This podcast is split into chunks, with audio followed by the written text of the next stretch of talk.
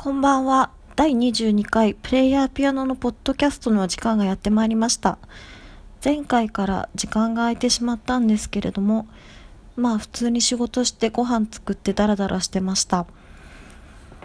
今回からちょっと構成を変えて、1週間を振り返ってみる形でお送りしようかなと思います。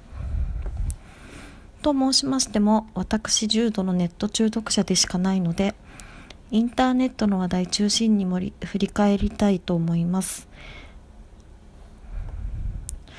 まずあれですね。先週の炎上案件。ということで玄米ヨーグルト。あと現代アート。うんでも今日になったら炎上してないですね。ネットのスピードは速いな。まあ順番に振り返ってみますと玄米ヨーグルトは玄米を水につけて発芽させたものに豆乳を注ぐとヨーグルトになるっていう謎の説がルフしてですねどうも2012年頃から流行っているらしいですけどそれは衛生的に考えてあまりにも危険だからやめなさいとすごくまっとうな発言をツイッターで最近した方がいたんですね。でそれがすごいまあ皆さんリツイートしたりとかしてでまあそんな危険なものが流行ってるのかってみんな一斉にツイートし始めてでそれが1月30日から昨日のことなんですけどでなんか私もちょっと興味を抱いてですね気持ち悪いと思って。で玄米ヨーグルトでググったらやっぱりすごい気持ち悪い画像がいっぱい出てきてでまあ明らかに腐ってるんですよね。でカビが浮いてるっていうかなんか透明というかちょっと濁った水の上に白いなんか変なカス状のものが浮いてるっていうかね。でそれをまあ固まってるヨーグルトとみんな称して食べてるみたいな感じでわあ気持ち悪いみたいな。で結構ツイッターとかで臭いけど我慢して食べてるって発言してる人もいるし怖いっすねみたいな。でまあ私こういう健康食品というかまあ偽物の健康食品に結構母親がハマるのでどうしようって今すごい心配してるんですけど。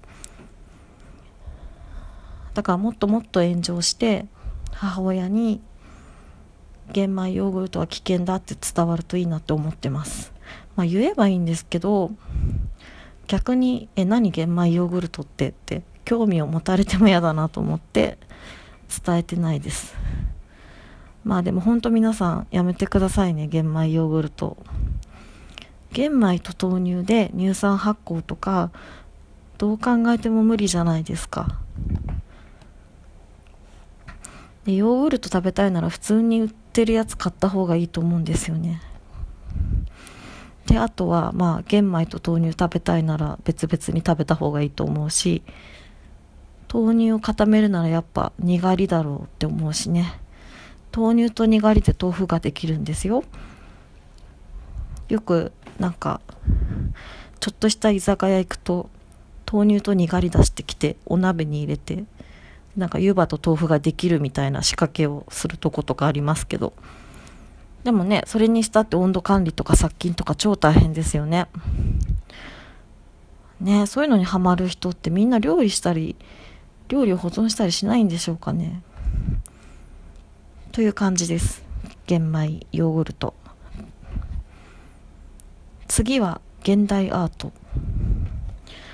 これは結構なんか話が長くなる予感がします。まあざっくり説明すると京都市立大私立？京都一律芸術大学で現代アーティストの方がパフォーマンスをする際にですねデリヘル城を会場に呼ぶっていうパフォーマンスを企画したらしいんですよね。で、まあそれをキュレーションした人がゴーサインを出したんですが、止める人が当然いて、それは実現しなかったんです。で、このことがツイッターで判明して大炎上というか議論を巻き起こしたということです。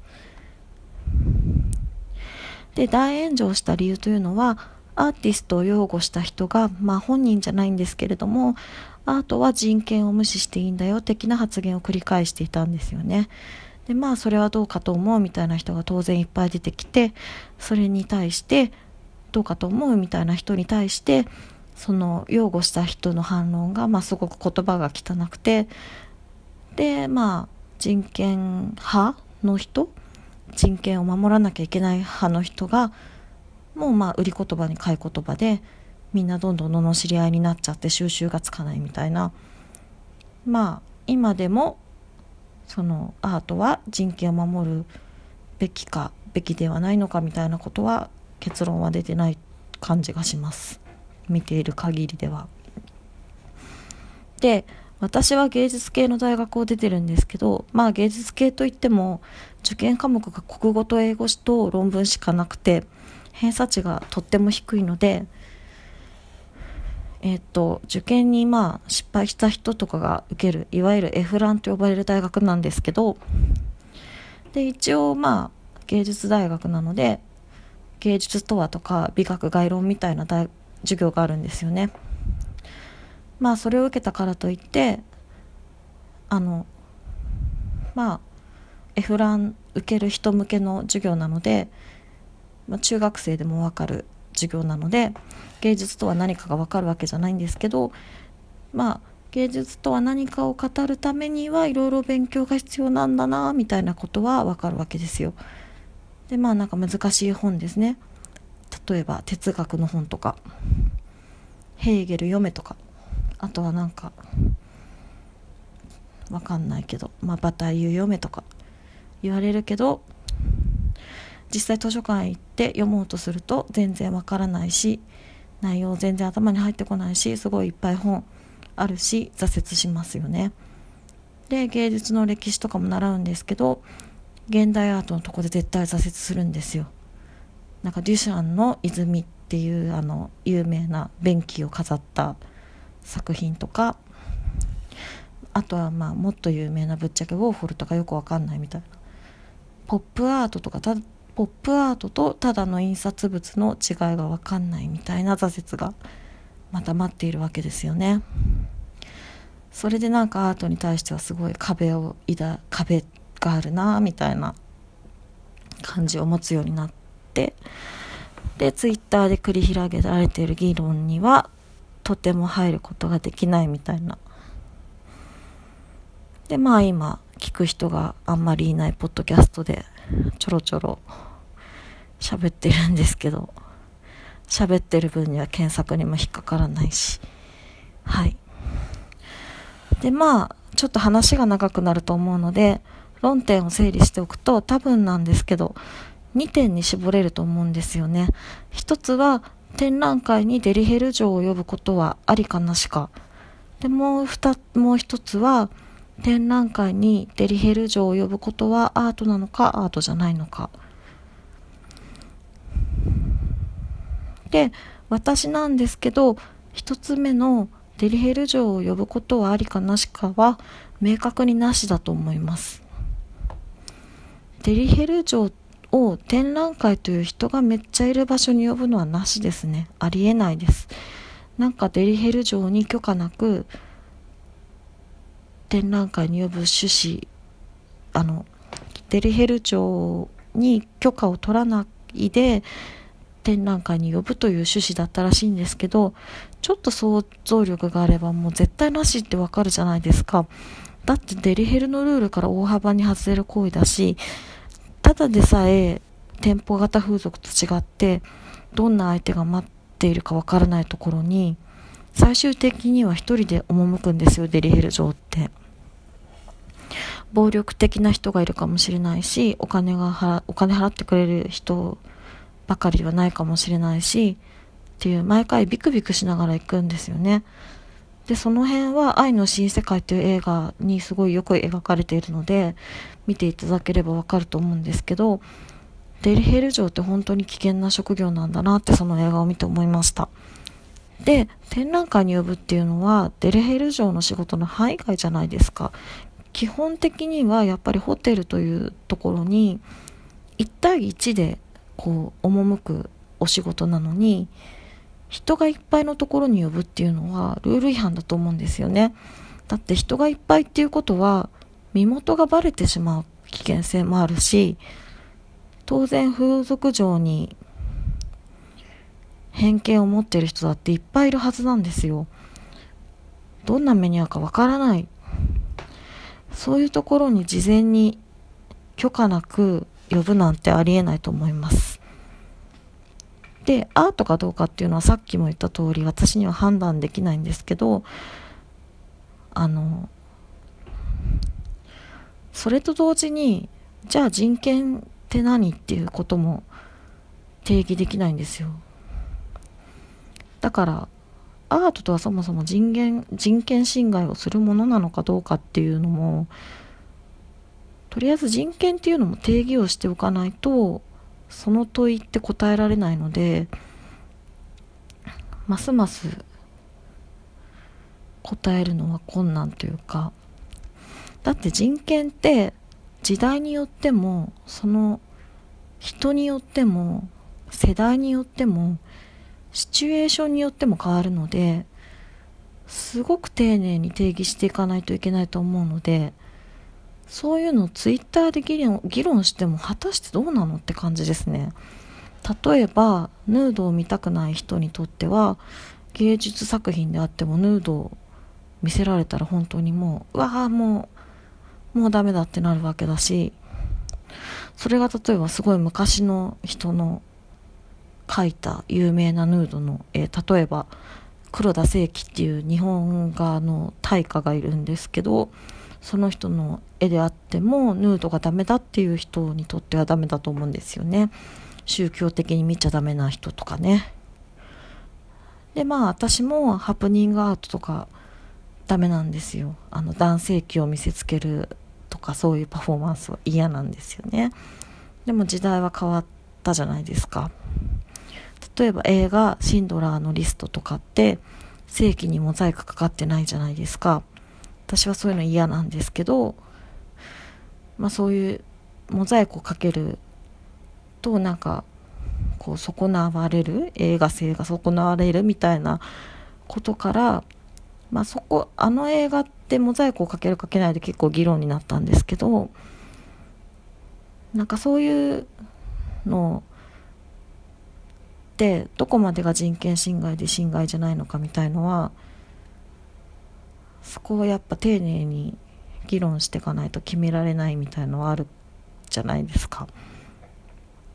でなんかそういうさじ加減みたいのは政治も絡むし時代も絡むしでそういうことをいちいち考えないと議論していても空回りするだけっぽいので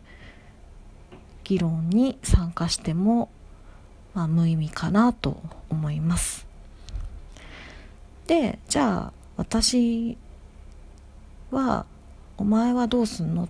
ていうと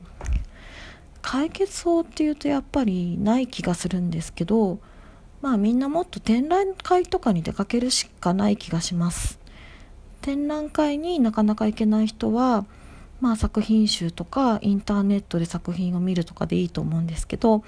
まあ議論とかの前にもっとアートとかまあ、芸術作品に気軽に触れていいと思うんですよね。それでもいっぱいその作品に触れる経験を積むと想像力がすごく広がると思うんですよ。あと単に自分の好みが分かってくると思います。で好き嫌いでアート作品を見られるようになると思うんですよね。なんか私昔ドイツで芸術家が住んでる倉庫みたいなところに行ったんですけどギャラリーも併設されていてで衣食住とアトリエをパトロンに出してもらってギャラリーで作品を売るっていう生活をしてる人たちが住んでいたんですけど結構若い人たちが住んでて1年とか期間を定められていてでその人たちにあの聞いたんですよね私絵とかパフォーマンスとか全然わからないんですよって、うん、好き嫌いとかはわかるんですけど意味とか全然わからないって言ったら、まあ、それでええねんみたいなことを言われて、まあ、ドイツ人だったんですけど。でだからまあアートとは何かみたいなことの前に生理的に好きか嫌いかで判断してもいいんじゃないかなと思いました。まあその前提としては今自分は生理的に好きか嫌いかを判断しているに過ぎないっていう自覚は必要ですけどだからそういう議論人権論とか渡さないで、まあ、好き嫌いで発言するみたいなところは必要ですけどあとまあ赤瀬川源平が「名画読本」という本の中でやたらとですねどの絵をまあヌードなんですけどどの絵を見てもですねこの手はこの絵は手であそこを隠してるって書くんですよね。果たして毛は生えているのかすごく気になるって書くんですよ。私はこの本を読んでですねこの本を読んだのは中学生の時だったんですけどそういう興味でいいのかって思いましたね。そういう見方ありなんだって。それはまあ中学生でも知ってるような例えばボッティチェリの「ヴィーナス」あの貝の上にヴィーナスがいる絵ですね。とか見てそう描いてるんですよ。でこの本を読んで私はたとえ名画であっても構図がどうとかの前にモデルさんが美人とか好みだとかで見ていいのかって思うようになりました。そうすると絵を見るのにすごく退屈しないんですよね。色が好きだとか構図がどうとかそういう知識がいらないんですよ。このモデルさんには毛が生えてんのかとか美人だとか太ってるとかそういうもう超大下劣な興味でいいんじゃんみたいな。そういう気軽な触れ方で作品をガンガン見ていけば自然と好みとかが出てくるのでそうするともっともっと作品を見るのが面白くなってくるのであの皆さんもっと気軽に触れていくといいと思います。あとまあそうですね。私はジョン・レノンと小野陽子のカップルってピンとこないんですけどでも好きなエピソードがあってジョンと陽子が出会った時あの陽子が展覧会をしていてこう覗き穴を見てもらうみたいな展示をしててジョンは絶対そこにネガティブな言葉が書かれているに違いないと思って覗いたらあのイエスって書いてあったんですって。ですごいポジティブな言葉だったのであの陽子に惚れたっていう話があってあとですねカート・ボネガットっていう小説家がいてその人はあの事あるごとにたとえ下手くそでも誰にも見せる目的はなくても皆さんアートをやりなさいって言っていてあの触れるのではなく実際に小説を書いたり踊りを踊ったり歌を歌ったり何でもいいのでやりなさいと。すごく好きな言葉なんですけどでアートっていうのはもともとそういう前向きなパワーを持っているっていう一面もあるしそういう一面ってすごく大事だと私は思います。だから本音を言うとまあツイッターの議論私はまあ実は人権擁護派でも人権はいらない派でもどっちでもないんですよね。そういうのはぶっちゃけ本当はどうでもいいというかまあどっちもなんか硬直化してて嫌だったんですけどだけど好き嫌いで言ったらもうデリヘル嬢を呼ぶっていうのはもう絶対好きになれないパフォーマンスなのでそれはなぜかというと全然前向きじゃないから。だから本当にそれが人権侵害しているのか侵害してないのかとかアートなのかアートじゃないのかとか本当にどどっちだったとしても好きじゃないからなしとしか言えません。さてもっともっと先週の振り返り していきたかったんですけどすごく異常に長くなってしまったので今週はここまでにしたいと思います。えー、ご意見、ご感想等ございましたら、TwitterID プレイヤーピアノまでよろしくお願いいたします。とまた、いろいろ構成を変えてやっていきたいと思います。ここまでお聴きいただいてありがとうございました。またよろしくお願いいたします。